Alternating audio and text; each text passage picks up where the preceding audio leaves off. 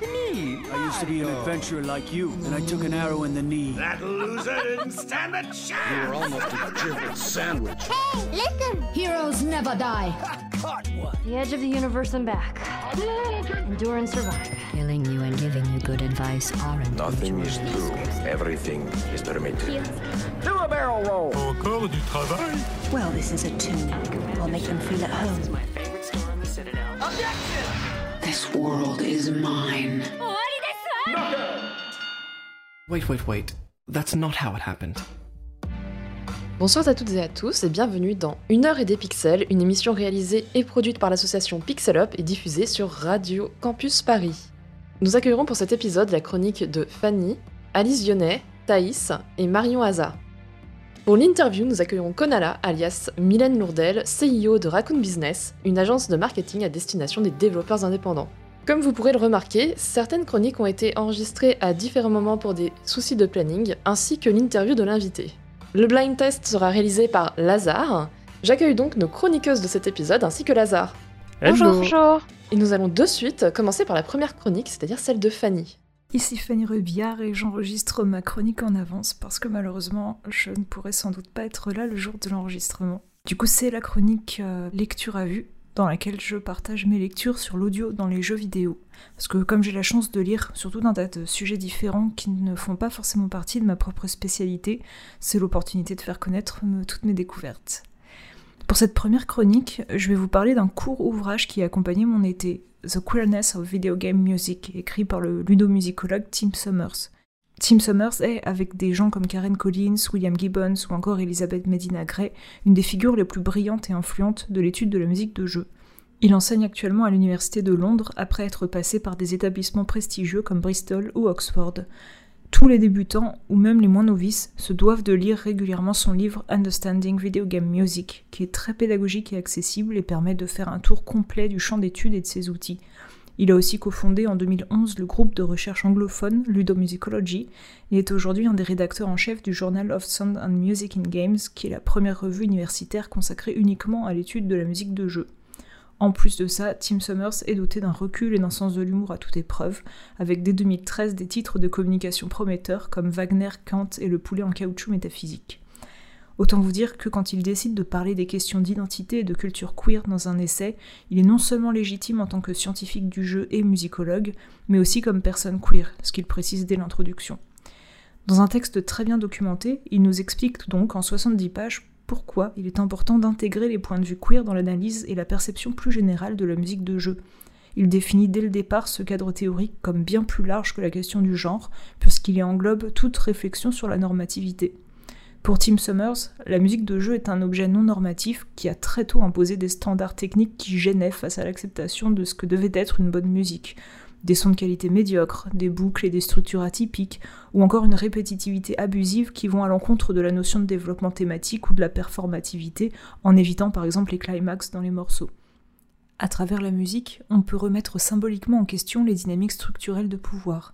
On peut aussi refuser le passage général du temps à travers une distillation particulière de la nostalgie. Les éléments honteux de la musique d'autrefois sont aujourd'hui devenus un héritage fièrement porté, notamment par des jeux comme Undertale, qui non seulement s'approprient totalement la limitation technique et la répétition, mais en plus le fait de manière non stricte. Différentes époques musicales vont cohabiter sans aucune justification dans le jeu, qui refuse donc de se plier à toute norme quelle qu'elle soit, et ça le place dans un axe à la fois anti-technologique et anti-chrononormatif. Enfin, Tim Summers termine sur plusieurs exemples de la façon dont la musique de jeu peut venir questionner notre identité, en tant que joueur, en tant que personne, et de ce de façon indépendante de tout choix des créateurs. L'intérêt des jeux est la multiplicité des points de vue permise par l'interactivité et l'attachement imprévisible à certains détails. Quand on incarne Lara Croft et que l'environnement sonore met en avant son ressenti, ou qu'une balade peut être perçue comme symbole de romance entre deux personnages masculins dans un jeu Zelda, la musique de jeu participe de cette projection du soi dans l'autre et de la perception de tous les possibles. En bref, The Queerness of Video Game Music offre une belle porte d'entrée aux questions queer dans la musique. De mon côté, totalement inculte dans ce domaine, j'ai été agréablement surprise de pouvoir relier les propos de Tim Summers à plusieurs débats d'actualité sur la grande scène musicale ludique. J'ai donc pu porter un nouveau regard sur des questions telles que pourquoi autant de gens trouvent que les musiques des derniers Zelda sont nulles parce qu'elles ne sont pas super épiques, ou encore peut-on objectivement pardonner à Final Fantasy XVI d'utiliser des VST de qualité discutable? Du point de vue théorique, Tim Summers incite aussi à la souplesse et à la liberté, tout en restant sérieux et documenté. Il montre, à travers ses analyses pleines d'esprit, s'il ne faut en lire qu'une, lisez celle sur Candy Crush, que la ludomusicologie est un champ très souple où l'on peut avoir une approche intéressante et novatrice sans pour autant dire non aux méthodes traditionnelles dont il suffit d'accepter les limites. Eh bien, merci Fanny pour cette chronique et je propose que l'on enchaîne donc avec la chronique d'Alice Dionnet. Bonjour, alors, euh, suite à la sortie de Chants of Scénar, je vais vous parler aujourd'hui de la traduction comme mécanisme ludique et narratif. En fait, il faut mieux que je corrige, j'utilise le prétexte de Chants of Scénar pour vous parler d'un autre jeu qui utilise la traduction. Et là, vous me voyez toutes et tous sérieux avec mes gros sabots. Je vais vous parler de Suspense, Outer Wilds, Heaven's Vault. Eh bien, c'est Heaven's Vault du studio Inkle, sorti en 2019, qui a inspiré Chants of Scénar. Heaven's Vault, c'est donc un jeu vidéo d'aventure, point and click, je vais dire d'énigme, parce que son format est un peu étrange. Il est sorti donc en 2019, développé et édité par Inkle, un studio spécialisé dans les fictions interactives et les aventures très textuelles, qui avait alors déjà publié une adaptation du Tour du monde en 80 jours de Jules Verne et une des livres dont vous êtes le héros, Sorcery de Steve Jackson. Le jeu nous propose donc d'incarner Alia El Asra, une archéologue au caractère bien affirmé, qui a la malheureuse habitude d'égarer ses compagnons robotiques. Elle travaille au sein de l'université Diox, une planète de la nébuleuse qui a colonisé ses voisines. Sa tutrice l'envoie à la recherche d'un de ses collègues roboticiens qui a disparu et la fait pour cela accompagner d'un robot désormais nommé Sis. Vous devinez sans doute pourquoi. Alia et Sis mènent donc l'enquête dans un premier temps, rechercher le roboticien et dans un deuxième temps, rechercher ce que recherchait le roboticien. Cela se fait grâce à différents artefacts qui remontent à l'époque des anciens, que SIS doit analyser et à traduire pour en remonter la piste. Que fait-on en tant que joueuse dans Heaven's Vault? On parle avec des gens, on pilote le vaisseau d'Alia qui permet de voyager entre les planètes de la nébuleuse, on se déplace dans des environnements où l'on essaye de trouver des objets et surtout, on traduit. Contrairement à Outer Wilds que je mentionnais tout à l'heure, formidable pour de nombreuses autres raisons, Heaven's Vault ne fait pas des textes antiques un complément d'information directement compréhensible. Pour comprendre, il faut traduire, et pour traduire, il faut interpréter. J'entends ici interpréter au sens littéraire. C'est en faisant une sorte d'herméneutique du jeu et de son contexte que l'on arrive à traduire. Bien sûr, le jeu ne nous laisse pas seuls non plus. Contrairement à Chants of Scénar, il ne s'agit pas d'une traduction libre où vous pouvez écrire le sens que vous donnez au mot, mais d'une traduction à choix multiples. Faire correspondre un terme à un idéogramme, et qui sait, peut-être que vous avez bon? Concrètement, Alia trouve un objet avec une inscription, elle décrit l'objet, le date approximativement, puis l'inscription s'affiche devant vous. Les mots sont parfois prédécoupés, parfois c'est à vous de le faire. Chaque unité sémantique est dotée de plusieurs possibilités de traduction que vous choisissez pour proposer eh une traduction de l'ensemble de l'inscription. Celle-ci n'est pas validée immédiatement, mais conservée dans le carnet d'Alia, accessible et corrigeable à tout moment. Alors, comment choisir la bonne traduction? Bon, bien sûr, vous avez les choix multiples qui vous orientent. Le mieux, c'est quand même que la phrase fasse sens. Ensuite, vous avez le support. Peu de chances qu'il y ait marqué Vive le cassoulet sur une pierre tombale ou À ma bien-aimée sur un poignard très affûté. Enfin, vous avez votre connaissance progressive de la langue qui s'affûte avec le temps. Une fois que vous avez compris que cet idéogramme signifie homme et que ce symbole marque l'adjectif, sans doute que l'alliance des deux signifie humain, et c'est là que la langue des anciens développée pour Heaven's Vault devient merveilleuse. La traduction est une récompense en soi, parce que vous vous sentez malin, malin d'avoir compris que le pèlerin, c'est l'homme qui va dans l'endroit sacré, ou que la maison, c'est l'endroit où l'on vit. Pour permettre une réponse plus évidente, Alia valide la traduction des mots lorsqu'ils apparaissent plusieurs fois, ou auprès de son ami l'érudit linguistique qui ne quitte jamais la bibliothèque. Elle supprime aussi certaines possibilités si elles se sont révélées fausses. Enfin, pour faciliter la réflexion sur la composition des mots que je vous ai décrites, les mots utilisant les mêmes idéogrammes sont affichés au-dessus des phrases à traduire, avec la traduction proposée ou validée selon les cas. L'histoire archéologique que poursuit Alia se développe alors dans les traductions. On comprend que les anciens croyant à la réincarnation, on découvre leurs différents dieux. Le joueur ou la joueuse recompose alors l'histoire des anciens dans sa tête et traduit ensuite en fonction de sa compréhension de l'histoire de l'univers. C'est une réelle interaction qui se met en place entre le jeu et le joueur ou la joueuse pour faire émerger par bribes l'histoire de la nébuleuse. Mais alors, pourquoi est-ce que je ne vous ai pas parlé de Chance of Scénar, plus récent et en plus issu de notre belle industrie vidéoludique française? Eh bien, à vrai dire, parce que je n'ai pas réussi à y jouer. J'ai deux heures de jeu tout au plus. Vous savez maintenant ce qui m'a marqué et ce que j'ai apprécié dans Heaven's Vault. Je n'ai pas réussi à retrouver cette même sensation dans Chance of Scénar, dont le système linguistique est moins poussé, mais le système de jeu et d'exploration beaucoup plus développé. En somme, Chance of Scénar me paraît être un jeu plus plaisant et plus accessible que Heaven's Vault, mais il rend par conséquent la mécanique de traduction moins centrale dans sa narration. Dans Heaven's Vault, Alia El Asra est une archéologue, une scientifique, une traductrice en premier lieu avant d'être happée dans l'intrigue. Par conséquent, le jeu fait la part belle aux traductions pour le plaisir de traduire, pour le plaisir d'obtenir des informations sur les anciens. Dans Chance of Scénar, j'ai eu la sensation que la traduction était un moyen et non un but un moyen de progresser, d'obtenir des informations pour progresser. Ce n'est pas un mal, bien au contraire, mais autant vous dire que pour moi, qui aurais dans Heaven's Vault préféré jouer l'érudit enfermé dans sa bibliothèque qui traduit toute la journée, ça a été moins enthousiasmant. Merci beaucoup pour votre attention. Eh bien, merci pour cette chronique. Est-ce que euh, nos autres chroniqueuses auraient des questions?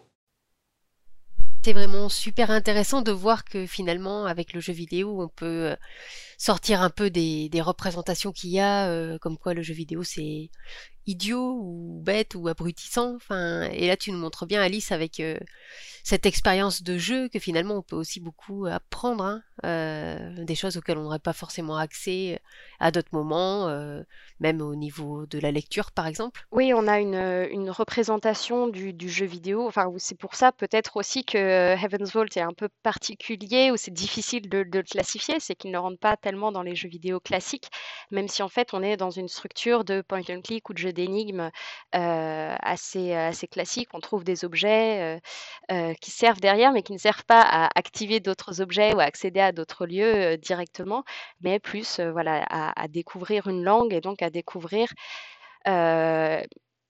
l'histoire de l'enquête en quelque sorte. On est vraiment dans une structure d'enquête comme dans de nombreux point and click, cela dit, où on dévoile un récit en suivant euh, le récit du détective, ici de l'archéologue, mais finalement, est-ce que c'est si différent? Euh, Et, c'est comme ça qu'on voilà, qu'on dévoile l'intégralité du récit par euh, à la fois l'exploration et à la fois la traduction. Par curiosité, Alice, tu sais un peu qui joue à ce jeu? Quel public ça attire? Alors, absolument pas. Euh, je ne sais pas qui, qui, joue à ce jeu. Alors j'en ai vu euh, des échos effectivement chez, euh, on va dire, les, les, joueurs et joueuses plus classiques de point and click.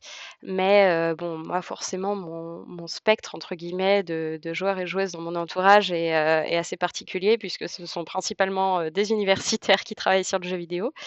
et voilà, j'ai essayé de le diffuser un peu autour de moi, mais c'est vrai que comme il est assez lent dans le déplacement, euh, il, a un côté un peu rebutant. C'est pour ça que je disais que, aussi que Chance of Scénar est plus accessible parce qu'il a davantage de gestion géographique que Heaven's Vault, où, tout est un peu lent en dehors de la traduction. Et, euh, en plus, il n'est qu'en anglais, ce qui limite aussi euh, les possibilités d'accès à tous ceux qui ne sont pas anglophones. Hmm. Ok, merci. Encore merci Alice pour cette chronique et nous retrouvons Thaïs pour sa première chronique trimestrielle. Suite à un problème technique, nous ne pouvons diffuser la chronique de Thaïs, mais nous vous tiendrons au courant si nous sommes en mesure de l'intégrer au podcast. Merci pour votre compréhension et bonne écoute du reste de l'émission. Première pause musicale du podcast, The Frozen Peak version nuit, donc Night, de Eric Brown de Sea of Stars. thank you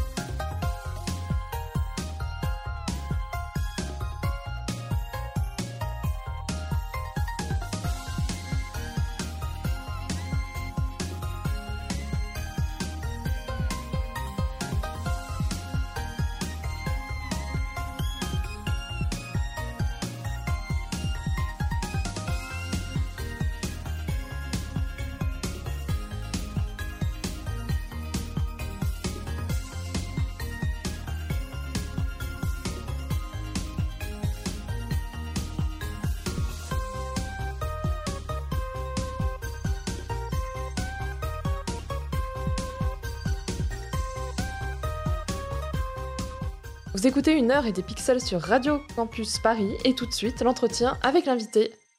Bienvenue Mylène et merci d'avoir accepté notre invitation. Merci de m'accueillir. Comment ça va? Bah écoute, ça va plutôt bien. C'est un peu le rush, je viens de sortir un jeu, mais ça va.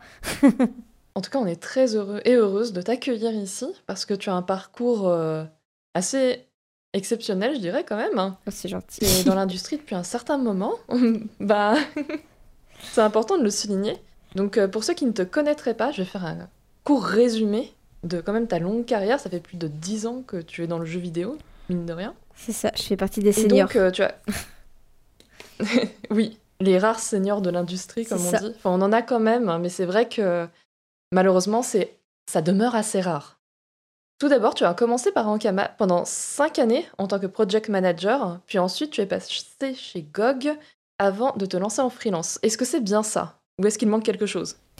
Non, c'est tout. Euh, j'ai fait ça. Euh, après, ouais, c'est ça. J'ai eu des gros moments, en fait, euh, dans chaque boîte. Donc, 5-6 ans, en fait, ça dépend si on compte le stage ou pas.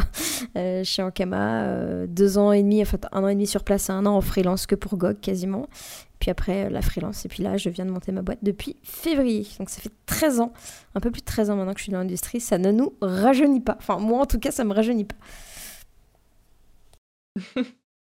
Mais ton implication dans le milieu vidéoludique s'étend au-delà de la sphère professionnelle, car tu as également, durant plusieurs années, été membre du conseil d'administration de Women in Games, une association qui défend ou tente de défendre, en tout cas, ou participer à une meilleure intégration des femmes dans le milieu du jeu vidéo. Ouais. Je sais pas si tu veux rajouter quelque chose euh, à ce sujet. Bah en fait, j'ai été membre assez ces années au euh, conseil d'administration. En fait, j'ai été membre assez vite de l'assaut, euh, bah, à sa création, je crois. Euh, ça a coïncidé à peu près au moment où moi je revenais en France. Puis après, ça a été assez logique pour moi de m'investir à plus haut niveau, c'est-à-dire en devenant membre du conseil d'administration. Puis à côté de ça, euh, je fais un peu d'autres choses. je suis aussi dans des ce qu'on appelle les clusters régionaux à l'époque. C'est les associations régionales en fait qui qui a pour but d'aider les entreprises dans, dans chaque région avec plein de trucs euh, aller aux événements, etc. etc. Donc j'ai été euh, à celle de, vers, de euh, Bretagne et Loire-Atlantique quand j'étais là-bas, et maintenant je suis celle de Nouvelle-Aquitaine. Et à côté de ça, je suis aussi syndicalisée au STJV. D'accord, j'avais pas ça dans, dans mes recherches, mais cool. Alors, alors en fait, c'est un peu, un peu bizarre parce que je suis patronne, mais en fait, j'ai pas d'employé et j'ai pas de volonté d'avoir d'employé. Donc, ce qui me permet de pouvoir m'investir dans des causes syndicales qui me tiennent à cœur, puisque bah, en fait, ça se recoupe pas mal à la défense des droits des travailleurs et des travailleuses avec euh, le féminisme, avec euh, toutes ces luttes-là. Donc euh, voilà, ça me permet de, d'essayer de, à mon échelle, faire des choses pour rendre l'industrie un peu meilleure. Yes, d'ailleurs, c'est une des thématiques aussi de, de ton entreprise, donc toute la dimension éthique qu'il y a autour. Mais donc, juste. Ouais, c'est ça. Et donc, comme tu disais, tu es la CEO, soit la patronne de Raccoon Business, et tu es accompagnée de Johan Verbrucht, qui est cofondateur. Alors, excuse-moi pour avoir écorché son nom. et il est toujours chiant son nom à prononcer à Johan, c'est bon. Et de Galdric Bora, qui est le business developer. Et donc, je crois que c'est à peu près tout. Est-ce que tu souhaiterais peut-être présenter euh, bah, ton business euh, c'est ça. Alors, Raccoon Business, du coup, on est deux cofondateurs, Johan et moi, sachant que c'est moi l'associé majoritaire, comme on dit, et moi je suis à plein temps, alors que Johan, de son côté, il a aussi un studio et un éditeur. Donc, il ne s'investit pas à plein temps parce qu'il il, n'a que 24 heures dans une journée. Euh, et en gros, on a créé Raccoon euh, avec le constat de, euh, bah, en fait, il manque un acteur pour les studios qui se lancent en auto-édition parce que c'est un choix ou parce qu'ils ne trouvent pas d'éditeur, hein, ça arrive, et qui ont un budget marketing assez restreint. Euh, notamment quand on a 10 ou 15 000 euros de budget marketing, si on n'y connaît rien, on doit se faire accompagner par une agence, hein, parce que la stratégie marketing, ça ne s'invente pas. Et euh, bah, ces agences, forcément, ça a un coût, puisque ça mobilise pas mal de personnes, etc. etc. Euh, donc si on a 15, 10, 15, 20 000 euros, potentiellement cet argent va servir à payer une agence qui va nous faire la stratégie, des recommandations sur le prix, etc. Mais du coup, derrière, il nous reste plus d'argent à dépenser sur des actions concrètes, entre guillemets, comme euh, de la pub, de l'influence. Et nous, on s'est dit, bah, en fait, on va se mettre dans ce créneau-là. Et ces studios-là qui ont pas de budget ou peu de budget, euh, on va les aider, on ne facture pas notre temps et en fait on se rémunère en prenant un pourcentage des ventes du jeu. le but c'est de prendre assez peu de jeux, mais de bien les suivre euh, et d'essayer de se rentabiliser euh, comme ça parce que bah, forcément quand on n'a pas le choix il faut prendre une agence parce que bah, dépenser 20 000 euros n'importe comment ça sert non plus à rien euh, mais des fois cet argent peut vraiment faire la différence si on le cible bien en influence, en pub, etc. Donc voilà, c'est le constat net de ça. Johan, il avait déjà accompagné euh, certains studios, euh, un peu comme ça, en faisant de la stratégie, un peu moins opérationnel de ce, que ce qu'on faisait, mais plus la stratégie et de la mise en relation avec les bons partenaires, avec euh, deux studios qu'il n'avait pas pu prendre dans son édition, parce que des fois ça ça collait pas à la ligne édito ou son édit enfin il y avait déjà des jeux qui sortaient à ce moment-là. Et en fait ça a bien marché. Les, devs étaient contents. Il a vu qu'il a pu avoir un vrai impact. Donc on s'est dit ben, vas-y on fait ça Euh, donc on fait tout ce qui est stratégie marketing, aide euh, au business development, c'est-à-dire aller chercher des partenaires, etc. Et c'est pour ça qu'on travaille avec Galdric, qui est en fait employé euh, chez Goblins, donc la boîte de Johan, qui récupère le portfolio en fait euh, Raccoon des jeux consignes pour, pour aller les négocier avec des partenaires. Donc ça peut être essayer d'aller dans le Game Pass, essayer de mettre des jeux Twitch Prime, etc. etc. Et après, on s'occupe de la partie distribution. C'est-à-dire que nous, on va euh, travailler avec Humble, travailler avec Epic, travailler avec GOG et avec tous les autres stores qui existent euh, pour faire en sorte que le jeu soit disponible au- dans le plus d'endroits possible, tout en faisant attention à une partie assez cruciale euh, dans le jeu vidéo que les joueurs et joueuses connaissent pas forcément, c'est le marché gris, c'est-à-dire toute la revente de clés illégales, qu'elles soient obtenues de manière euh, frauduleuse avec des clés volées, ou qu'elles soient tout simplement achetées à des prix euh, moins chers, donc chinois, Turquie, etc., pour être vendues.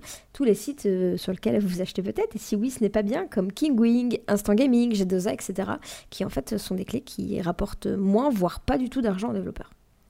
Donc le but c'est de faire en sorte que des- nos, nos clés ne se retrouvent pas trop dans la nature, il y en aura toujours, hein, avec notamment les, les fausses demandes d'influence et tout. Et voilà. D'accord.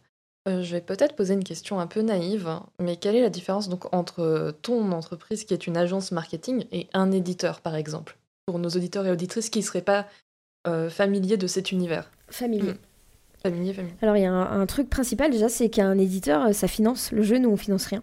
Euh, donc voilà, un éditeur, normalement, il y a des éditeurs euh, qui ne le font pas, euh, qui vont financer que les dépenses marketing ou la production du jeu, hein, c'est les deux principaux postes de dépenses. Donc dans production, ça va être payer les devs, mais aussi payer la localisation, payer les tests, etc., etc. Et après, payer tout, le, tout ce qui concerne le marketing. Donc nous, on ne finance rien. Donc il faut que ce soit les devs qui aient soit un fonds de financement, soit qui s'autofinancent, etc. L'autre point, par contre, c'est qu'en contrepartie, nous, nos pourcentages, ils sont beaucoup plus bas. Un éditeur, maintenant, dans le standard, va pouvoir prendre 70% des revenus du jeu ju- jusqu'à s'il récupère sa mise. Des fois, c'est même plus. hein. 70, c'est plutôt un bon deal. On peut avoir 80 ou 100%. Donc, il récupère tout euh, ou partie de- des revenus du jeu jusqu'à ce qu'il se rembourse. Et après, le pourcentage peut descendre euh, en une à deux étapes euh, en fonction des bénéfices que va générer le jeu. Nous, on prend euh, 15%, euh, et tant que le jeu euh, n'est pas profitable, c'est-à-dire tant que le jeu n'a pas rapporté autant que ce qu'il a coûté, que ce soit en temps de travail ou en, en, entre guillemets vrai argent, on descend à 10% sur les revenus Steam. Donc on est sur des revenus beaucoup plus bas. Euh, donc ça c'est la première différence. Et l'autre point c'est qu'un éditeur en fait il a quand même un droit de regard sur le jeu, euh, même si créativement c'est le studio euh, qui, qui garde le cap. un éditeur va pouvoir décider quand est-ce que sort le jeu, est-ce que le jeu est prêt à sortir là ou pas, quelles sont les langues, à quel prix, etc. Alors souvent ça se fait en bonne entente avec les devs et en discutant, mais au final c'est souvent l'éditeur qui a le dernier mot. Nous non, nous on va conseiller les devs. Euh, on n'a pas du tout droit de regard sur ce qui est fait dans le jeu. Bien sûr, des fois, on va le conseiller. hein. Là, par exemple, ça Train qui sort. On, leur a suggéré de mettre peut-être un leaderboard à l'intérieur du jeu parce qu'il y a tout de suite une dimension euh, qui peut être intéressante de faire le jeu le plus vite possible. Voilà, mais c'est c'est eux, les développeurs qui choisissent. Et pareil pour le prix, on va faire des recommandations par exemple, euh, mais c'est elles et eux qui décident et qui valident. Euh, L'autre différence, mais qui est un peu euh, compliquée, mais qui peut avoir son importance, notamment euh, quand on a un studio indé, c'est le cercle de l'argent. C'est-à-dire quand on a un éditeur, c'est nous qui possédons la page Steam. C'est-à-dire que Steam nous paye à nous, sachant qu'il faut savoir qu'il y a toujours un délai entre le moment où on vend le jeu et où on reçoit l'argent. On peut avoir un mois, deux mois d'écart. Et après, un éditeur, c'est pareil. Donc, c'est lui qui reçoit l'argent en premier et qui demande au développeur d'émettre une facture. Et il peut payer dans les un mois, deux mois, trois mois. Ça dépend des contrats. Là, c'est l'inverse. C'est-à-dire que c'est les devs qui touchent tout de suite l'argent de Steam et c'est nous qui les facturons. Euh, et c'est entre guillemets nous qui attendons notre argent. Euh, ce qui peut avoir pas mal d'impact euh, dans une trésorerie euh, de studio indé. Voilà, ça c'est les, les principales. Nous, on prend vraiment pas de décision, on les accompagne. S'ils décident de mettre le jeu à 20 euros alors qu'on leur avait recommandé 10, bah, ça va sans doute pas aider les ventes. Parce que si on avait recommandé 10, normalement, c'est con. Le marché dit que. Mais voilà, on prend pas de décision. Pareil pour tous les deals, on va leur donner du contexte en disant bah, le point positif de ce deal, c'est ça, le point négatif, c'est ça. Maintenant, c'est que nous, on vous recommande de faire ça. Quelle est votre décision? D'accord, donc vous avez vraiment un but de conseil. C'est ça. Ok, et lorsque tu évoques euh, les studios indépendants, est-ce que tu, vous avez des scopes, euh, des limites euh, en taille de studio pour prendre en charge les différentes missions? Alors, nous, on n'a aucune limite en fait. Euh, la limite, elle se fait entre guillemets naturellement. Euh, là, on travaille pas mal sur des projets de solo dev ou de 2-3 personnes parce que bah, quand on a un jeu avec plus de gens, c'est un jeu qui coûte plus cher à produire. Donc, c'est un jeu qui a pour objectif de rentabilité plus haute. C'est-à-dire que si notre jeu coûte 1 million, euh, l'objectif c'est que le jeu il rapporte 1 million. L'objectif c'est toujours d'être rentable. Le problème c'est que si on laisse 10 à 15% euh, de 1 million, ça fait une grosse somme qu'on peut pas forcément se permettre euh, de laisser. Donc mécaniquement, un jeu qui a 1 million, il va sans doute avoir un plus gros budget en marketing.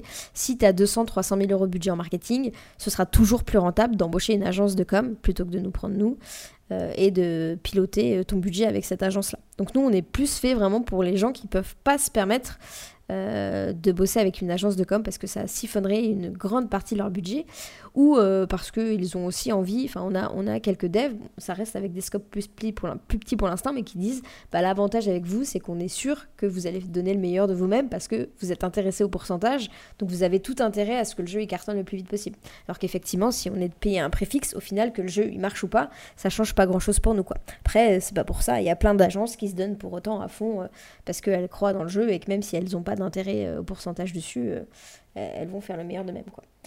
Donc on a, euh, plus mécaniquement cette restriction-là qui fait que quand tu as un jeu qui a pour objectif de rapporter pas mal d'argent, lâcher 10%, euh, ça devient plutôt compliqué. Après, ça nous arrivait de bosser sur des scopes un peu gros, mais de gens qui n'avaient de toute façon plus de budget en marketing à la fin, donc qui faisaient appel à nous parce que bah, au final, c'était quand même le plus rentable euh, de leur côté. D'accord, c'est parfait. Comme on a pu l'évoquer au début de l'interview, il y a également tout un cadre éthique autour de tes activités. Enfin, on l'a vu à travers les associations ou les activités donc, euh, liées à des syndicats. Et donc, dans le cadre de ton agence, vous avez mis en place des principes et aussi une dimension donc, éthique qui est présentée normalement sur le site internet ou quand on se renseigne un petit peu euh, sur Raccoon Business. Comment cela se traduit fonctionnellement donc, dans cette agence et euh, dans le choix de tes partenaires ou de tes clients? Alors pour moi déjà il y a, le, il y a la- toute la partie secret avec tous les, contrats etc. Euh, le fait d'avoir des NDA c'est-à-dire de- des non-disclosure agreement donc c'est-à-dire qu'un contrat quand tu le signes avec un éditeur t'as pas le droit de le dévoiler t'as pas le droit de dire ce qu'il y a dedans. Euh, pour moi en fait cette culture du secret elle dessert quand même beaucoup les développeurs. Euh, parce qu'en fait, on va pas pouvoir savoir qu'est-ce qui est un truc standard, qu'est-ce qui est plutôt abusif, etc. etc. Euh, donc moi, dès le début, euh, j'ai décidé que bah, notre contrat n'a pas de NDA, donc euh, sur notre site web, tout le monde peut consulter les contrats de, Raccoon Business. Donc ça, c'est un premier point qui est pour moi important. Ensuite, bah, avoir des pourcentages un peu plus bas que ce qu'on peut constater. Alors ça dépend pourquoi. Pour la distribution, on est un peu plus bas qu'on peut constater habituellement. Pour le bus dev, on est potentiellement un peu plus haut, mais en fait, ça s'explique parce qu'on va prendre des jeux qui ont un potentiel de montant négocié euh, plus bas que, ce que vont prendre les agents en principe. Et euh, le problème du BizDev, c'est que ça a des coûts fixes. Quand tu vas au Tokyo Game Show, quand tu viens à San Francisco à la GDC, euh, que tu ailles pour un deal à 10 000 euros ou un deal à euh, 250 000 euros, ça coûte le même prix en fait. Donc c'est pour ça que là-dessus, nos pourcentages sont un peu plus hauts. Euh, voilà, donc toute cette culture, pas de culture du secret. Euh, pareil, une des premières contraintes que j'ai données à mon vote d'avocate, c'est euh, bah, en fait, je veux que le contrat soit court et il soit compréhensible. Donc on- là, notre contrat, je crois que si on, enlève la partie sommaire et les trucs à remplir, vraiment, info de la société et tout, on doit être à 8 pages, ce qui est quand même ce qui reste assez lisible en fait, contrairement à des contrats de 30 ou 40 pages. Euh, dans ces contrats, on a fait rajouter deux clauses euh, qui pour moi étaient importantes. De un, on ne travaille pas avec des studios qui font du NFT. Et s'ils font du NFT après qu'on ait commencé à travailler avec eux, ça peut être une clause de rupture de contrat pour nous. Et pareil, euh, si un studio fait des choses non éthiques ou contraires à la morale, c'est-à-dire va avoir des propos sexistes, racistes, ne va pas respecter le droit du travail, nous, ça nous offre la possibilité de rompre le contrat tout en gardant euh, les pourcentages euh, de ce qu'on a fait au prorata. C'est-à-dire que si on travaille euh, pendant deux ans, enfin on commence à travailler avec un studio, son jeu sort dans deux ans, au bout d'un an, il poste des trucs sexy sur Twitter, bah, on a fait la moitié du travail, donc on pourra garder la moitié de nos pourcentages et rompre le contrat. Moi c'était important parce que bah, j'ai pas envie de me, me mettre à travailler, enfin d'être contraint de travailler avec des gens avec qui j'ai pas envie de travailler. Et aussi des studios ont ce genre de comportement, clairement je vais pas avoir envie de bosser avec eux. Voilà, on a fait rajouter ça. Euh, et après, bah, forcément, ça induit que il y a peut-être des gens qui signeront pas avec nous, mais c'est pas grave. Euh, et après, euh, sur les projets, moi j'essaye de. C'est des choses importantes, tu vois. Si euh, demain il y a un studio qui me présente un projet et il me présente l'équipe et il me dit qu'il a quatre stagiaires euh, pour quatre employés, bah pour moi ça va être un motif de refus en fait.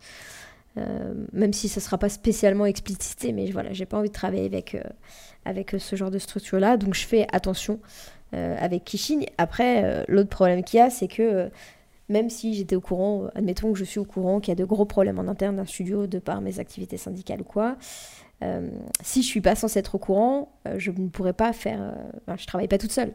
Donc euh, si le jeu, est super, moi je pourrais pas dire à mon associé et, à, et à Galdric, bah non, on signe pas le jeu sans donner d'explication. Donc c'est aussi pour ça que j'ai fait rajouter cette clause-là, c'est parce que dans ces cas-là, pour protéger tout le monde, je pourrais accepter de travailler pour jeu-là, sauf que bah, le jour où ça se sait, je pourrais enfin dire, bah non, en fait on arrête quoi. Parce qu'à un moment, je, enfin, l'éthique c'est bien, mais, protéger aussi les gens euh, qui sont potentiellement en danger, c'est mieux. Euh, donc voilà, c'est un peu comme ça que j'ai un peu articulé tout ça. Et bien sûr, bah, les jeux, hein, on va pas. Si demain on a des jeux qui ont des représentations très sexistes, très dénudées, euh, des personnages féminins, ce sera un nom, etc. D'accord, donc une forme d'éthique au sens large. C'est ça. Et après, bon, forcément, euh, moi je suis toute seule à plein temps dans l'entreprise, euh, euh, donc on fait attention, on, on respecte les- tout ce qu'on a, tout ce qu'on a mis comme clause, c'est, c'est, ça s'inverse. Donc Mm. le studio a aussi le droit de rompre euh, pour le contrat pour les mêmes motifs.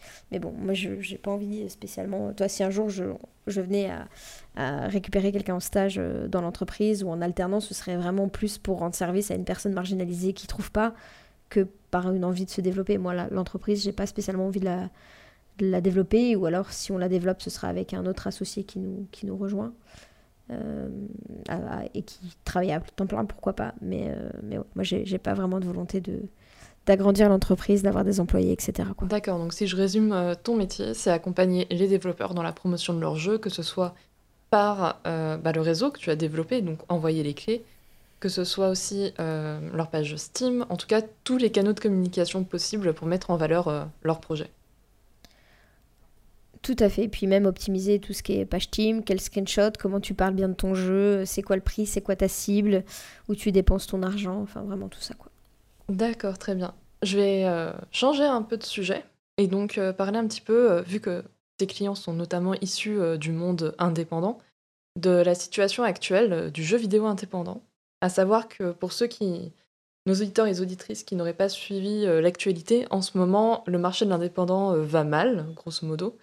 C'est-à-dire qu'on parle de seconde apocalypse, c'est-à-dire un ralentissement et une mauvaise santé de ce marché et les arguments avancés sont divers, saturation donc euh, du nombre de jeux euh, de l'année même 2023 qui est rempli de AAA et aussi un enthousiasme trop prononcé, euh, on va dire à la suite des années Covid.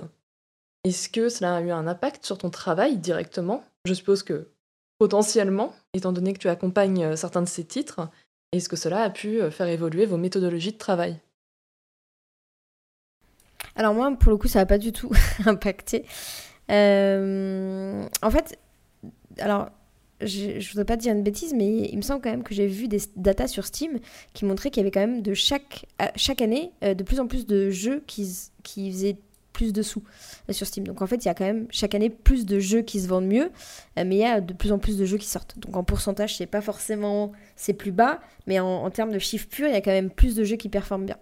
En fait, le problème actuellement, surtout qu'on a sur les jeux indés, c'est qu'effectivement, il y en a plein qui sortent.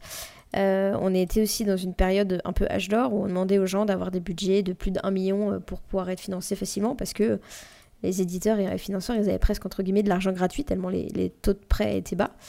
Euh, Et maintenant, c'est plus du tout le cas. Euh, donc, on arrive à un moment où financer des projets, c'est plus risqué.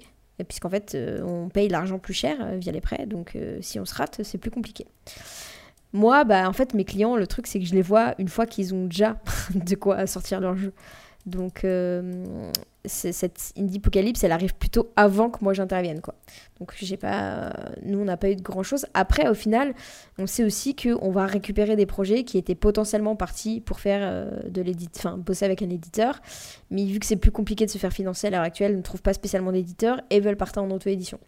Le problème étant que euh, faire de l'auto-édition, pour plein de devs, ça veut dire ne pas faire d'édition. Sauf que si, en fait, il faut faire le travail de l'éditeur à ta place, euh, potentiellement trouver du budget marketing, etc., etc. Donc nous, au final, ça risque de nous servir pour certains projets. Euh, mais, mais oui, actuellement, ça a un gros impact dans le monde du jeu indépendant, mais pas tant sur nous au final. Donc vous, en tant qu'entreprise, vous avez même potentiellement plus de clients qui ne pourraient pas faire appel à des éditeurs, par exemple, ou qui seraient refusés par les éditeurs. Ouais, après, euh, pour moi, je préférais que si leur volonté c'est de signer avec un éditeur et que c'est le mieux pour leur projet, euh, je, souhaiterais qu'ils signent avec un éditeur plutôt qu'avec nous. Par contre, on pourra peut-être euh, se retrouver à avoir des projets qui ou toi, même des projets compliqués. Là, le jeu qu'on a sorti aujourd'hui, sans doute il y a quelques jours euh, pour les auditeurs, c'est Silent Train. Euh, c'est un jeu, je les ai rencontrés en juin, on a signé, on a signé ensemble en juillet. Le but, c'était de sortir le jeu en octobre. Donc là, on s'est retrouvé à annoncer un jeu le 9 septembre pour le sortir le 20 octobre. Aucun éditeur fait ça en fait, parce que c'est beaucoup trop risqué. Euh, la période de communication est très très courte quoi. Donc ça nous permet aussi de prendre un peu des risques et de faire des choses un peu autrement parce qu'on n'a pas d'enjeu financier. Euh, le seul enjeu, c'est que si le jeu marche pas du tout, bah, on n'a pas, enfin, on gagne pas d'argent dessus. Euh, pour l'instant, je fais suffisamment de prestations, euh, notamment avec des éditeurs pour euh, la communication sur le marché français, pour que mon salaire soit payé par ces prestations. À long terme, notre but, c'est de diminuer le nombre de prestations, en garder toujours, mais le diminuer et que les, revenus des jeux me financent le, ce qu'on perd en prestat. Mais pour l'instant, nous, on n'a pas de risque, ce qui nous permet de signer des jeux plus risqués, de essayer de faire des choses un peu différemment et qu'un éditeur classique pourrait pas se permettre de faire en fait. Pour revenir sur mon point précédent, euh, on pense que 2024 euh, changerait la donne et donc euh, que le marché repartirait. Est-ce que on aurait des indices ou pas du tout? Bah, c'est-à-dire que de toute façon, un moment, les éditeurs et tout, ils ont besoin de, ils ont besoin de sortir des jeux. Donc, je pense que ça. en fait, j'entends les deux sons de cloche. Il y a des gens qui me disent oui, ça va repartir, on n'a pas trop le choix. Tu vois, quand je parle plus du côté banque, on me dit bah non, mais les taux de crédit ils sont pas prêts de redescendre. Donc au final, le problème il est pas prêt de se résoudre. Donc moi j'avoue que je sais, je suis pas trop, je suis pas trop de ce côté-là vu que bah, j'investis pas et j'ai jamais été euh, demandé de l'argent de mon côté. Mais, mais j'espère que ça va se résoudre. Mais après, euh, en fait, c'est surtout. Euh, mais c'est Yves de Focus qui disait ça très bien. C'est surtout que ça change les choses, notamment au, niveau scène française. Puisque une des particularités euh, du jeu indépendant en France, c'est qu'on a beaucoup de financeurs, beaucoup d'éditeurs, etc. Ce qui fait qu'on avait des, studios français qui n'avaient pas besoin de sortir de France pour se faire financer. Sauf que là, maintenant, vu que c'est plus concurrentiel, ils commencent à avoir besoin d'aller aux événements et de contacter, contacter des financeurs étrangers. Donc le marché doit s'adapter. après, à quel point ça va changer je pense que on va. Ce qui va changer, c'est sûr, c'est que là, les gens vont recommencer à pitcher des projets moins chers. Euh, alors qu'avant, on nous disait tout le temps, faut monter, faut monter son scope, faut, faut coûter plus cher. Tu, penses faire un jeu à 600 000 euros, ben non, fais-le à un million, quoi.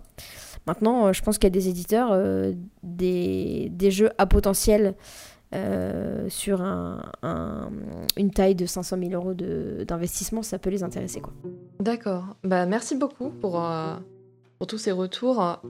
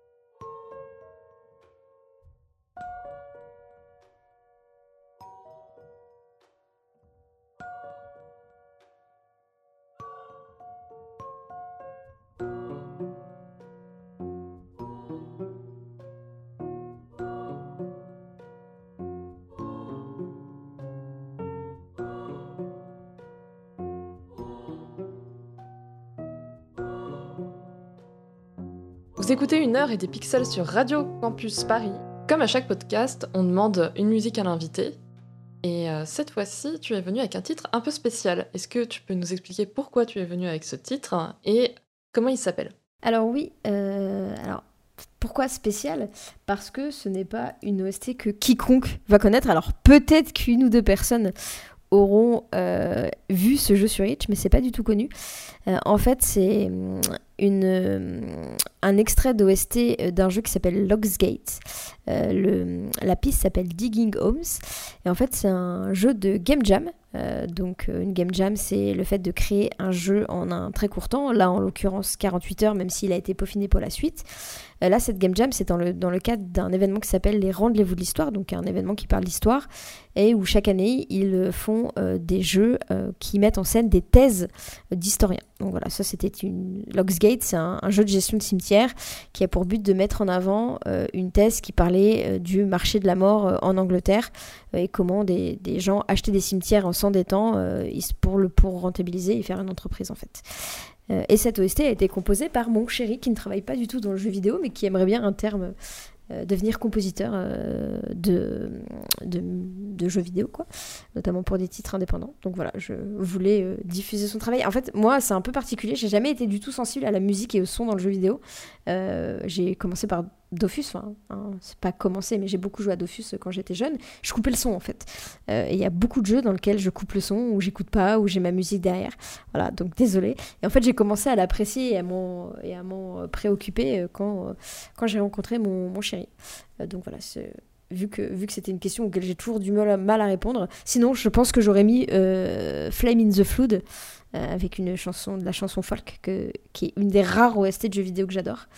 Mais voilà, je, je, voulais remercier mon chéri pour me faire euh, découvrir ce nouveau pan du jeu vidéo qu'en fait je, je n'explorais pas tant à l'époque. Toute cette discussion euh, a fait germer une autre question. Et euh, en fait, par le passé, on a reçu des indépendants qui nous ont évoqué le jeu Hades et notamment son tarif autour de 20 euros qui est imbattable par rapport à la qualité et le polish du jeu. Est-ce que à terme, ça ne risque pas de créer une trop forte attente de la part du public envers justement les développeurs indépendants Alors si, forcément, en fait, euh, on commence à voir euh, des jeux indépendants qui se vendent euh, plus cher, avec des prix plus élevés, donc qui passent les 30 euros, voire un peu plus. Hades, clairement, hein, c'est un jeu qui aurait pu être vendu plus de 30 euros, même 40. Bon, je dis ça un peu sans avoir fait des recherches, mais vu ce qu'on appelle la production value, donc vu le art, vu la profondeur de gameplay, la narration, enfin tout ça, ça nous montre clairement que le jeu aurait pu être vendu plus cher. Après, c'est c'est euh, effectivement un problème maintenant, c'est qu'on a, il, crée un nouveau standard. En fait, le jeu a tellement marché et tellement bien qu'il crée un nouveau standard en disant, bah, euh, si j'ai Hades pour 25 euros, pourquoi j'irai acheter ton jeu à, 20 euros, qui effectivement me propose que 7 euh, heures de jeu, quoi. Après, Supergiant n'a pas, enfin, c'était pas leur premier jeu. Ils ont déjà eu Bastion, ils ont déjà eu Transistor, qui ont été des très gros succès. Bon, Pyre aussi, mais moins. C'est des jeux qui ont rapporté des millions. Euh, donc ils étaient sûrs que, enfin, on n'est jamais sûr, mais c'est beaucoup plus facile de se dire euh, j'ai un Hades qui va marcher et je vais en vendre tant. Euh, et de se dire bah ok, même si je le vends 20-25 euros, c'est, il sera rentabilisé. Alors qu'on a des développeurs qui se disent bah voilà, moi si j'en vends 20 000, c'est déjà bien vu le genre, vu ma réputation, etc. Sauf que 20 000, si on, jeu, si on vend son jeu 20 euros, on sait que dessus on va toucher 10-12 euros après les enfin si on compte les différences de monnaie, euh, les remboursements, euh, etc. Plus en fait le fait que derrière il va être en solde, euh, bah ça rembourse pas le jeu quoi. Donc, donc oui, pour moi il y a toute une responsabilité des gens à bien pricer leur prix correctement parce que ça impacte tout le monde en fait. Bah, tout, comme, tout comme le fait d'avoir un, Xbox Game Pass avec plein de jeux gratuits qui peut contribuer à, la, à dévaluer les jeux, quoi, le prix des jeux. Bah, S'il te reste un petit peu de temps, Mylène, j'avais juste une question en plus. Donc, tu as évoqué euh, le dernier jeu que tu as encadré, donc à savoir Silent Rain. Est-ce que euh, ça t'embêterait de revenir sur quelques exemples de la campagne que vous avez pu faire pour, euh, pour ce jeu, afin que nos auditeurs et auditrices puissent se rendre compte des activités, par exemple en temps réel, et peut-être voir sur les réseaux ce, que, ce que Raccoon Business a pu faire Ouais, on n'a pas fait grand chose parce que bah, on a eu un mois et demi. En gros, euh, ce qui a été décidé déjà, c'est de faire une annonce le 9 euh, septembre parce qu'à la base, il y a eu un Fearfest, euh, donc un festival sur Steam mettant en avant les jeux d'horreur, qui avait lieu juste avant, du 7 au 8 ou du 7 au 9, je crois. On a postulé pour être dedans, sauf qu'on s'y est pris beaucoup, enfin assez tard. Donc après un premier intérêt, finalement, on n'a pas eu de réponse. Donc on s'est dit, bah, c'est pas grave, on va faire l'annonce en même temps, même si on n'est pas dedans, parce qu'on va peut-être profiter de, de l'attrait sur le moment des jeux d'horreur sur Steam euh, pour tirer notre épingle du jeu. Comme on n'avait qu'un mois, enfin 41 jours de communication pour être exact, euh, moi la décision euh, avec les devs ça a été de bah, on annonce le jeu, on annonce tout de suite la date, donc on dit coucou, il y a ce jeu là qui existe, on lance la page Steam, même si en fait elle existait elle existait avant, c'est juste qu'on ne l'a pas promu. coucou, ce jeu-là existe, il sort le 20 octobre et vous pouvez déjà tester la démo. Donc on a tout fait d'un coup en fait, on a fait qu'un seul gros moment de com et on a fait la démo dans pas mal de langues, notamment en chinois, euh, parce que moi j'avais repéré que sur pas mal de jeux d'horreur, on pouvait avoir un pourcentage intéressant de joueurs chinois. Euh, et du coup, euh, on a fait ça. on a mis sponsorisé un peu de pub sur, sur Twitter, pour le coup.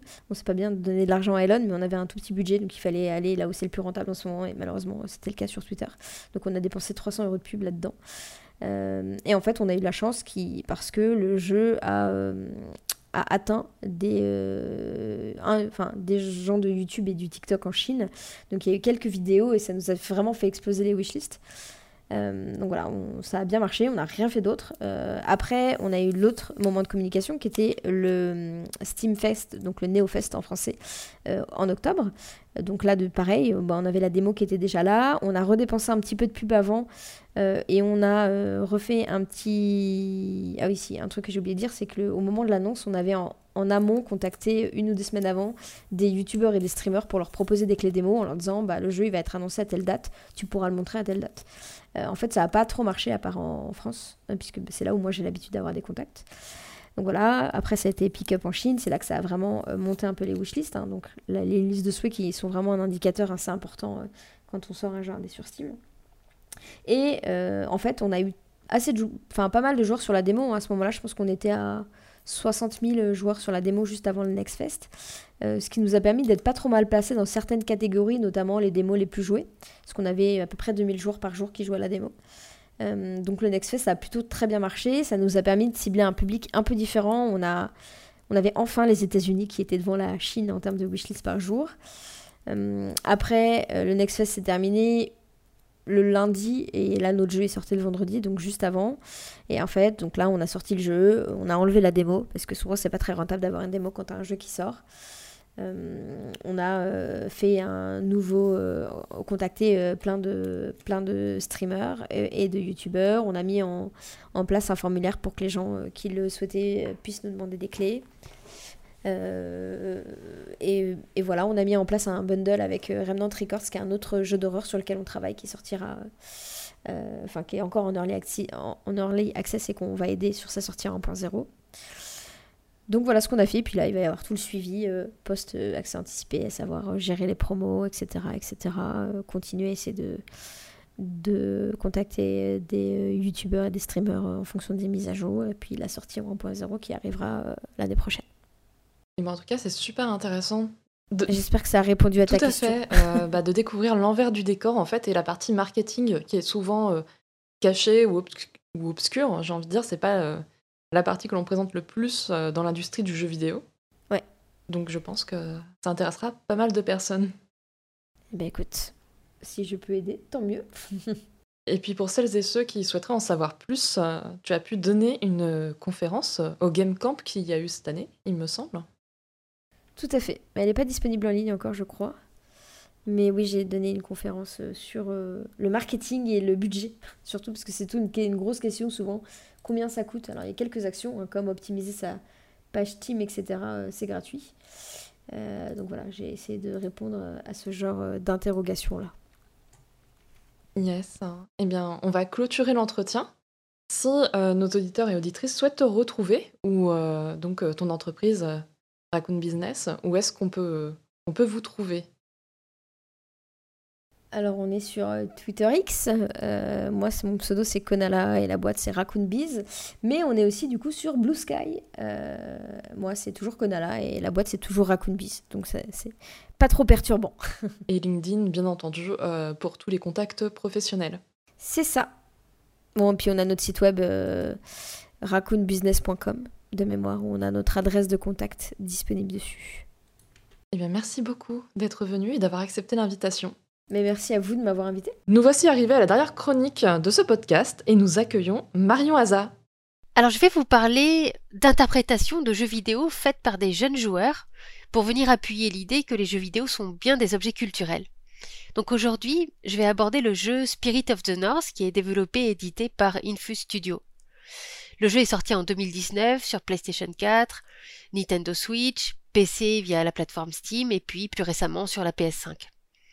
On y incarne un renard qui est plongé dans les terres nordiques d'Islande. Alors, on peut remarquer que le renard aujourd'hui dans les jeux vidéo, c'est vraiment un personnage euh, assez courant, puisqu'il y a pas mal de jeux, il y a plus d'une centaine de jeux hein, qui euh, ont des renards euh, dans les personnages, et on peut penser par exemple à euh, Rim, Neveralone, euh, The First Tree, ou encore le célèbre euh, Crash Bandicoot.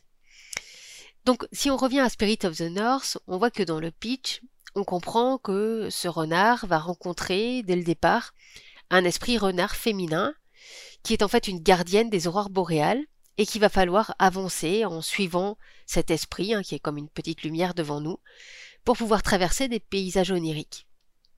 C'est un jeu d'aventure solo qui est en fait euh, assez contemplatif, un peu dans la lignée de Journée par exemple. On est dans des paysages d'une grande beauté qui sont accompagnés d'une musique euh, type euh, piano et cordes qui vraiment participe bien à l'ambiance du jeu quand on est dans certains paysages là avec par moments des musiques qui, sont un peu anxiogènes hein, quand on découvre certains paysages. La particularité de ce jeu, c'est que c'est un jeu sans dialogue, sans explication de ce qui se passe. Donc on découvre vraiment, euh, au fur et à mesure euh, de l'avancée dans le jeu, on essaie de comprendre ce qui est en train d'arriver. On incarne ce renard au départ dans la neige, à bout de force, qui va avancer dans les paysages enneigés, puis dans des plaines euh, remplies d'herbes, puis dans des décombres de ce qu'on peut imaginer comme une ancienne civilisation. Au niveau du gameplay, on comprend rapidement donc qu'il faut suivre l'esprit, avec parfois certains pouvoirs qui donnent la possibilité notamment de dédoubler le personnage en une sorte euh, d'âme euh, qui permet de passer à travers euh, certains endroits où notre corps de renard ne peut pas passer, et c'est ce qui nous permet de débloquer certains passages du jeu. En effet, il faut tout le temps, dans ce jeu, résoudre des énigmes, des sortes de puzzles dans l'environnement pour débloquer certains passages. Par exemple, on va aligner des symboles présents sur des stèles pour faire tomber des rochers, pour modifier le niveau de l'eau qui va nous permettre d'accéder à certains chemins. On va utiliser des geysers qui vont nous faire monter sur certaines hauteurs, etc. Ce renard, pour pouvoir améliorer ses pouvoirs, pour pouvoir par exemple hein, activer les stèles, utilise un pouvoir, c'est une lumière qui va l'envelopper, et on obtient cette lumière par des fleurs bleues qui poussent de ci de là. Le jeu offre des quêtes annexes, puisqu'on peut effectivement euh, choisir de ramasser des bâtons magiques, qui sont euh, des bâtons d'anciens prêtres morts, que l'on va rapporter pour libérer leur esprit. Donc voilà le pitch euh, officiel, on va dire, du jeu, mais je vais vous proposer d'entendre ce que a pu me dire le jeune prince, 12 ans, qui a interrogé à travers ce jeu la question des aléas climatiques et catastrophiques. Il déchiffre et entend Spirit of the North comme un scénario de fin du monde, de pollution et de destruction de la planète. En commençant le jeu, par exemple, on voit au loin dans le ciel une longue traînée rouge. Prince me dit Je suis pas inquiet, mais si ça se trouve, ça annonce un mauvais présage, ce rouge. Il y a beaucoup de mystères, on ne sait pas trop ce que c'est ce ciel rouge. Comme ça, je me dis que c'est la fin du monde. C'est pas un monde normal, je me demande vraiment ce que ça signifie.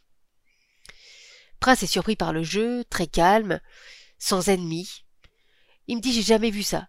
Il n'y a pas de barre de vie. La musique est super calme, mais bon, vu le ciel, je pense que quand même il y a quelque chose de grave. Quelques chapitres plus tard, son interprétation du jeu se trouve validée quand nous nous retrouvons face à ce qui pourrait ressembler, en tout cas, qui pour lui, ressemble à de la pollution dans la rivière. C'est tout noir. C'est du goudron, me dit-il. D'ailleurs, ils sont peut-être morts à cause de la pollution, ou alors pour l'arrêter. Regarde, me dit-il, c'est vraiment triste de voir toute cette pollution noire, de voir la nature gâchée par la pollution. Et il me prend vraiment à partir en me montrant ces paysages qui sont effectivement envahis d'une sorte de, de coulée euh, noirâtre. Il me dit ça prouve à quel point il faut arrêter de polluer. Et j'espère d'ailleurs que ce jeu va apprendre à tous ceux qui jouent à ne plus polluer. Si ça devenait tout comme ça, si les animaux meurent, ah, je veux pas laisser faire ça. Imagine avant, c'était une belle oasis, une rivière, les animaux buvaient, et puis là, ils meurent. Prince, voyez, est vraiment affecté en montrant comment le gameplay du jeu, fictif donc, est finalement assez proche de la réalité. Prince interroge le destin de la nature et de la planète sans cesse quand il est en train de jouer. Il souhaite tout le temps avancer dans le jeu, trouver des solutions qui sont parfois assez complexes hein, au niveau de, des énigmes, au niveau des puzzles qu'il faut réaliser, pour toujours se rapprocher de cette zone rougeâtre dans le ciel, qui est à chaque fois un autre objectif. On ne sait pas trop pourquoi on y va, mais c'est là qu'il faut aller. Il commande toujours, au-delà des actions qu'il joue, le même scénario angoissant. Par exemple, il peut me dire J'espère que la lumière bleue va reprendre le dessus. J'ai l'impression que le renard, il sait, lui, ce qui se passe. Moi, je me demande ce qui s'est passé. Il y a eu une sorte de guerre, je pense. C'est plutôt intrigant. Si ça se trouve, il y a un autre renard qui a les mêmes pouvoirs que nous, mais il manie le rouge et nous le bleu, et en fait il nous empoisonne. Plusieurs chapitres plus tard, alors qu'on aborde la dernière partie du jeu, Prince me confie je me suis renseigné sur la légende de ce jeu parce que ça m'intriguait. Il montre là une préoccupation importante autour de cette thématique de la pollution et de la fin du monde. Voilà ce qui m'explique. En fait, c'est la légende du dieu spectral. Alors moi, depuis, j'ai cherché, mais j'ai rien trouvé par rapport à ça. Il me dit c'est un dieu réincarné en renard avec un pouvoir de l'esprit. Ce dieu luttait contre une force maléfique qui voulait détruire le monde en le polluant et en le détruisant. Ce dieu est mort, et il s'est réincarné en renard. C'est une légende du Japon, me dit-il. Si je m'en fie à la légende, on va bientôt rentrer dans un monde pas très joyeux. On va combattre, c'est sanglant, littéralement. Ça va être horrible, ça fait flipper. Alors, vous voyez, quand il me dit ça, par moment, je ne sais plus si Prince parle du jeu ou de l'environnement actuel de notre planète. Ça va être horrible, ça fait flipper, on ne sait pas trop. Dans le jeu, toutefois, il arrive, en avançant, à se ressaisir. Tu vois par exemple, il me montre, la gigantesque caverne de fleurs là. Ce sont des fragments du pouvoir du dieu. Imagine le pouvoir qu'il a. C'est un peu le monde du futur. J'espère vraiment qu'avec ce jeu, les gens comprendront que c'est grave de polluer. Ce jeu peut donc évoquer des inquiétudes vis-à-vis de notre planète et de la pollution, en transférant sur le jeu cette thématique qui pourtant n'est pas pensée telle qu'elle par les concepteurs, puisque le jeu est décrit, comme je disais tout à l'heure, hein, par des aurores boréales euh, dans un paysage nordique, mais on peut se dire que c'est sûrement transmis inconsciemment. En voulant à tout prix finir le jeu, Prince se sent actif face à la fatalité de la destruction de la planète. Ici on voit donc comment un jeu vidéo, d'apparence anodine, peut éveiller des émotions particulières et amener beaucoup de narration, favorisée justement par le peu d'éléments donnés dans le jeu lui-même. Eh bien merci euh, pour cette chronique, j'avais une petite question. Et je pense que d'autres personnes en ont certainement. Euh, la mienne concerne euh, la figure du renard que tu as évoquée au début de ta chronique. Oui. Et euh, donc, tu disais que c'était une figure qui était beaucoup représentée dans, dans ce type de jeu. Et est-ce que tu aurais des indices sur quelles seraient les raisons à cette surreprésentation des renards? Est-ce que c'est parce que c'est un motif que l'on retrouve dans beaucoup de cultures dans le monde? Est-ce que ce serait euh, parce que l'industrie du jeu vidéo est influencée par le Japon, parce qu'il y a une forte industrie du jeu vidéo au Japon? Donc est-ce que ce serait euh, l'influence de la culture japonaise et donc des Inari, euh, donc ces déesses renards qui auraient influencé ensuite peut-être les créateurs de jeux vidéo. Est-ce que tu aurais des indices à ce sujet ou pas du tout? Alors, je pense qu'il peut y avoir effectivement cette aspiration japonaise, mais euh, la figure du renard, alors qui dans les jeux est soit le personnage euh, va jouer, hein, soit parfois des personnages annexes, mais en tout cas qui sont très présents. Euh, cette figure du renard, elle est vraiment associée souvent à une figure qui va être plutôt le renard rusé, qui va pas forcément être gentil, etc. Ou à la fois, d'un autre côté, le renard, ça peut être une figure valorisée, un peu du côté des divinités, etc., comme ce que tu as remarqué. Donc c'est vraiment un personnage qui permet d'avoir ces deux facettes, et c'est pour ça je pense aussi que c'est un personnage qui est assez investi dans les jeux vidéo, parce qu'on peut avoir ces deux euh, parties en quelque sorte, hein, ces deux représentations, soit plutôt une représentation qui est euh, très valorisée, soit une représentation qui a une connotation beaucoup plus euh, négative hein, du renard rusé qui va vouloir aller à ses fins. Donc ça c'est une proposition de réponse, voilà. merci beaucoup et je vois qu'Alice aussi a une question. Oui, merci beaucoup Marion pour, pour cette chronique qui était vraiment passionnante. Et c'est effectivement, c'est c'est je sais pas comment dire ça, presque beau, en tout cas inspirant de voir, comment est-ce qu'on peut s'emparer d'un jeu pour, pour réfléchir sur notre monde indépendamment presque, enfin indépendamment pas exactement, mais presque du du récit effectivement porté par, par le jeu.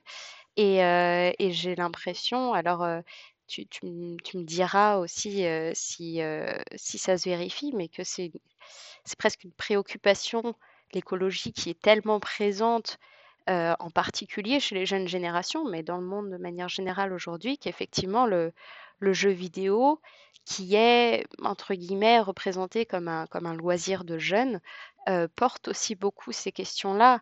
Alors je pense aux travaux de Kim Lefebvre sur euh, la représentation de la fin du monde dans, euh, dans le jeu vidéo et en particulier dans Death Stranding. Et, et oui, voilà, je me demandais si c'était quelque chose qui, qui finalement, où le jeu était en quelque sorte un moyen d'exprimer cette inquiétude plus que enfin, une sorte de prétexte en quelque sorte à cette réflexion. Oui, tout à fait, on est vraiment là-dedans, hein. c'est-à-dire qu'on voit bien des projections de préoccupations qui s'emparent du scénario et qui le remodifient pour pouvoir parler de certaines thématiques.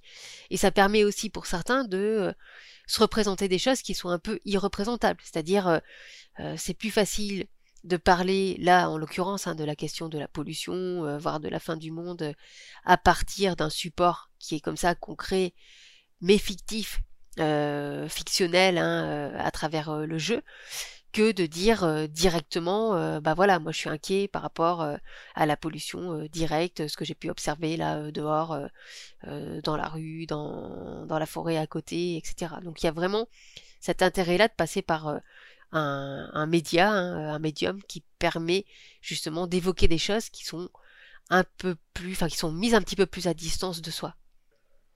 Merci beaucoup. Merci beaucoup pour toutes ces chroniques. Et sur ce, lançons le blind test. Alors, ce mois-ci, c'est donc moi qui ai la responsabilité du blind test et j'ai été euh, plongé la main dans le chapeau des thématiques que nous avons euh, proposées tout au fil des saisons. Et il y en a une qui euh, m'a particulièrement tapé dans l'œil, c'est euh, ce jeu est sorti en 2006, donc Lazare y a forcément joué. Euh, rapport à un running gag qu'on a eu les saisons précédentes sur le fait que je n'avais plus joué à des jeux après 2006 et que donc ma culture vidéoludique était légèrement éculée, voire dépassée. Et donc je vous ai fait une sélection de 7 morceaux de musique de 7 jeux sortis en 2006. On va commencer tout en douceur par un classique que j'espère vous connaissez.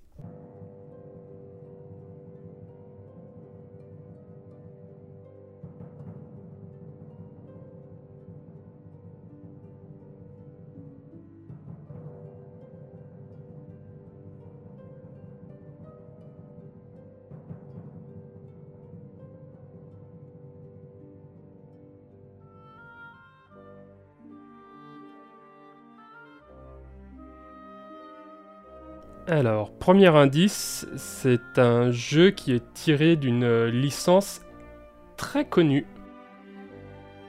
Ah, ça serait pas dans Zelda? Ouais, c'est un Zelda, mais lequel? Un vieux donc 2000... Alors, c'est pas sympa pour 2006 ni pour moi, mais oui. Moins récent que les derniers. Skyward Sword? Nope. Ah. Il nous manque Fanny. Voilà. Ouais, c'est ça. C'était mon deuxième indice. C'était Fanny aurait été là, elle se serait jetée dessus. Bah, elle aime bien Skyward Sword. Il s'agissait de Twilight Princess, euh, sorti sur GameCube en décembre en France, et c'est un Zelda qui m'a particulièrement marqué pour la noirceur et la maturité de son univers, qui tranchait radicalement avec euh, Wind Waker, qui était le précédent sorti en 2002, si je ne m'abuse. C'est ça. Euh, mais il m'a aussi marqué pour le, design, disons, discutable de certains personnages.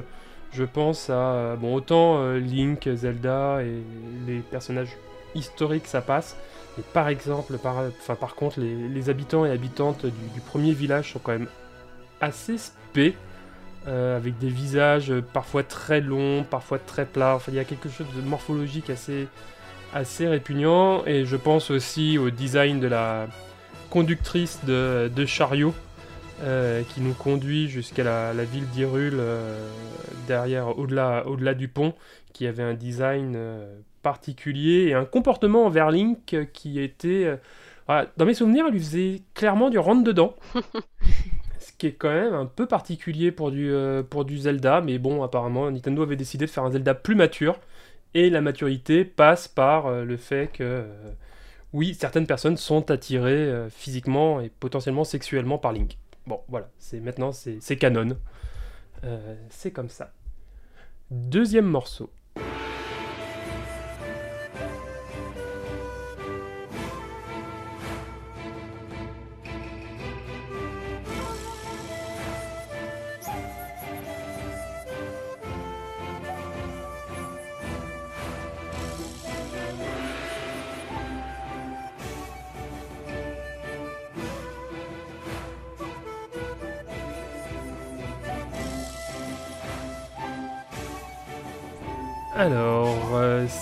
Un jeu sur euh, la culture traditionnelle japonaise.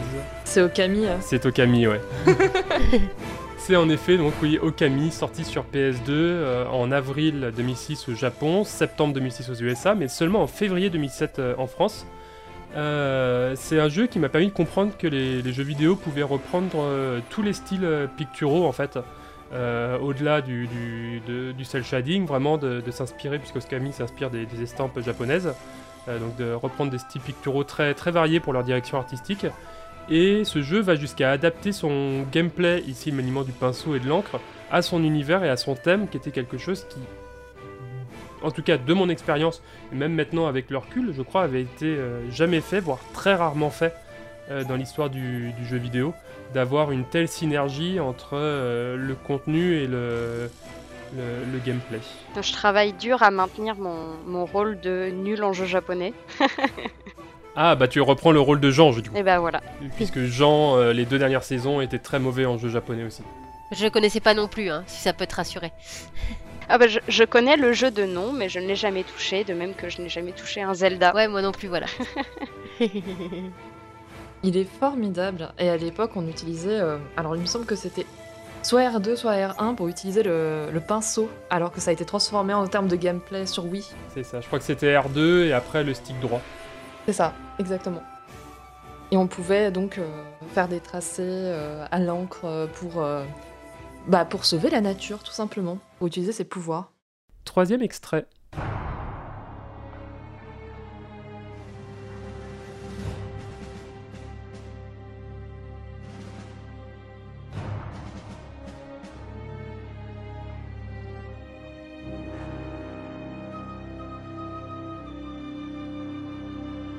Alors, je suis très nulle, mais je dirais que c'est un jeu, peut-être Microsoft. hein. Exact. Pas Gears of War. C'est Gears of War. Bravo, donc tu n'es pas Bravo. si nul que ça. Bah, enfin, sur les jeux de shoot, pour moi, ils se ressemblent tous un peu, donc j'en ai, je- là, j'avoue, j'hésitais entre deux, mais je crois que c'était Gears of War, voilà. Bon, t'as de la chance, on n'est pas dans une émission qui est écoutée par les vrais gamers, donc tu ne viens pas de nous faire perdre euh, 70% de notre euh, auditoire. Ça va. Ah, moi, je suis la team Japon RPG, donc. euh, Donc ouais, il s'agit en effet de Gears of War sorti sur Xbox 360 en novembre euh, 2006. Et euh, c'est un jeu qui a euh, redéfini le, le jeu de tir, et plus précisément le jeu de tir à la, à la troisième personne, à travers son gameplay, et plus particulièrement son système de couverture et de, de rechargement. C'est-à-dire que c'est un des premiers jeux, si ce n'est le premier jeu, à proposer de pouvoir euh, se mettre en couverture derrière un, un muret ou un pilier ou, euh, ou ce genre d'élément du, décor euh, qui depuis est devenu la, norme.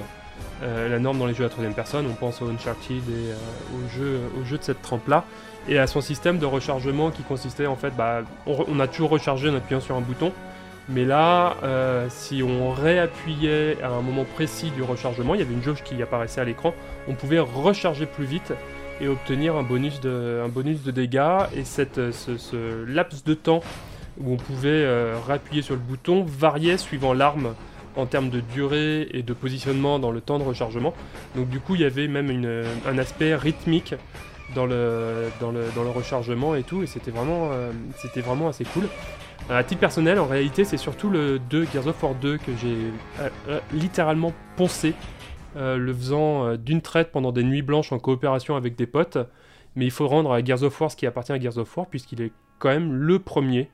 Il est l'acte de naissance d'une licence clé euh, de Microsoft qui est en aujourd'hui à 4 ou 5, opus, 5 opus officiels, plus euh, des jeux euh, licenciés Gears of War, notamment un jeu à la XCOM qui est sorti il y a 2 ou 3 ans, qui était une forme de XCOM-like avec des mécaniques assez, assez différentes qui s'appuyaient vraiment sur l'univers du jeu et sur les mécanismes du jeu et sur le lore, notamment dans son gameplay, et qui était, euh, si j'ai compris, je l'ai testé rapidement, mais assez bien, assez bien foutu et très, très respectueux de, de l'univers. On passe au quatrième euh, morceau.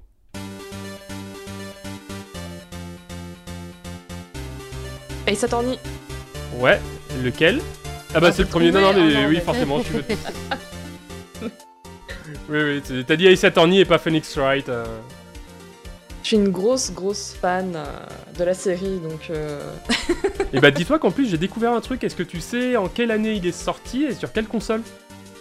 Sur euh, Game Boy Advance uniquement au Japon. Ouais, en 2001, je pensais pas qu'il était aussi vieux que ça. Oui.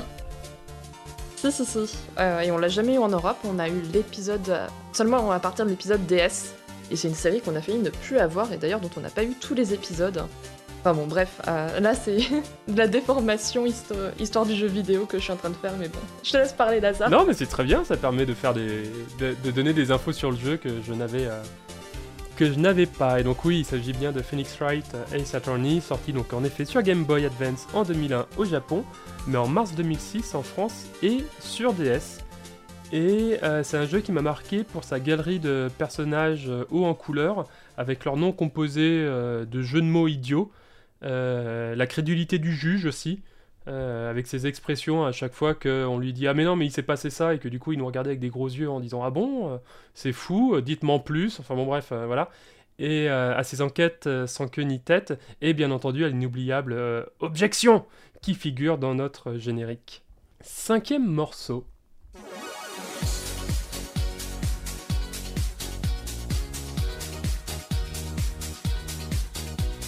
Ah, j'ai l'original, mais j'ai pas le jeu qui va avec. J'ai brossé très large en termes de type de jeu, je préviens tout de suite. Oh, pauvre Cindy Lauper là quand même.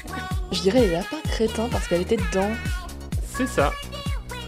Non, non, c'est les lapins crétins Ouais, c'est le premier, c'est le tout premier, Rayman Oui, contre les lapins crétins. Je m'en souviens, euh, je l'avais eu, je sais plus, à 10 euros. Donc, euh, et je me souviens de, de ce premier jeu parce que je crois que j'ai pas tenu très longtemps sur le titre en fait. euh, Ça m'a un peu fatigué. Ah, moi je l'ai, je l'ai poncé aussi, je l'ai adoré. Donc ouais, c'est Ray- Rayman contre les lapins crétins, sorti sur Wii en, en décembre 2006. Et euh, c'est, c'est un jeu, c'est un jeu un peu doudou, même si je suis parfaitement conscient qu'il est bourré de défauts. voilà, mais il représente mon premier jeu de rythme, mon premier jeu Rayman. Et bah, historiquement, il est aussi important puisque c'est le premier chapitre d'une licence historique d'Ubisoft qui continue de capitaliser euh, dessus en l'ayant expurgé de Rayman, euh, qui était sa raison d'être ini- initiale, puisque c'était un jeu Rayman contre les lapins crétins, et que maintenant les lapins crétins sont devenus euh, une des plus grosses licences Ubisoft, qui sont une licence qui est devenue complètement indépendante de Rayman, et qui, pour les derniers opus, s'est même rapproché de Mario, puisque c'est devenu pareil, un XCOM-like. euh, avec deux jeux, euh, Lapin Crétin et Mario, que je recommande très chaudement. Sixième morceau. Ah, ça c'est le Wii Sport, non? C'est ça. Ouais, ça a été euh, même pas 10 secondes de musique. Beaucoup comme quoi, trop de temps à jouer au tennis, je Oui. crois. hein. Alice fait du sport. Non, ça a été, euh, c'est la seule console que j'ai eue. J'ai toujours joué sur ordinateur, sauf quand ma sœur a eu le brevet, où elle a eu une Wii euh, comme cadeau de brevet, et donc c'est la seule console que j'ai jamais eue euh, de ma vie. Donc ouais, il s'agit de, de Wii Sport sorti en décembre 2006 sur Wii. Euh, console avec laquelle le jeu était vendu en, bundle en Occident, ce qui lui a permis de se hisser à la quatrième place des jeux les plus vendus de tous les temps euh, dans le monde, avec presque 80 milli- 83 millions de copies écoulées. Il est derrière Tetris, GTA V et Minecraft qui culminent en haut du classement avec ses 300 millions de copies. Euh, c'est le premier jeu forcément du coup à complètement exploiter le, le contrôleur de mouvement de la, console, donc à exploiter les possibilités de la Wiimote, avec des mini-jeux sportifs, et ces mini-jeux ont occupé de nombreuses soirées entre amis, voire initié certains et certaines de mes amis euh, aux, aux jeux vidéo. Je me suis longuement demandé quelle musique j'allais euh, choisir, puisque mon jeu préféré, je crois que c'est le, dans mes souvenirs, c'est le bowling, euh, auquel on jouait énormément. Et en fait, en écoutant les pistes, je me suis rendu compte que bah, toutes les pistes c'était la même musique, mais arrangée et orchestrée différemment euh, suivant le sport. Donc en fait, ça- c'était un peu redondant et je me suis dit que le, du coup simplement le morceau du, le morceau, le, morceau du menu euh, devant lequel on passait finalement le plus de temps à se demander quel, euh, quel, quel sport on allait faire euh, était le, le jeu le plus, enfin le, le- morceau le plus adapté. Septième et dernier morceau.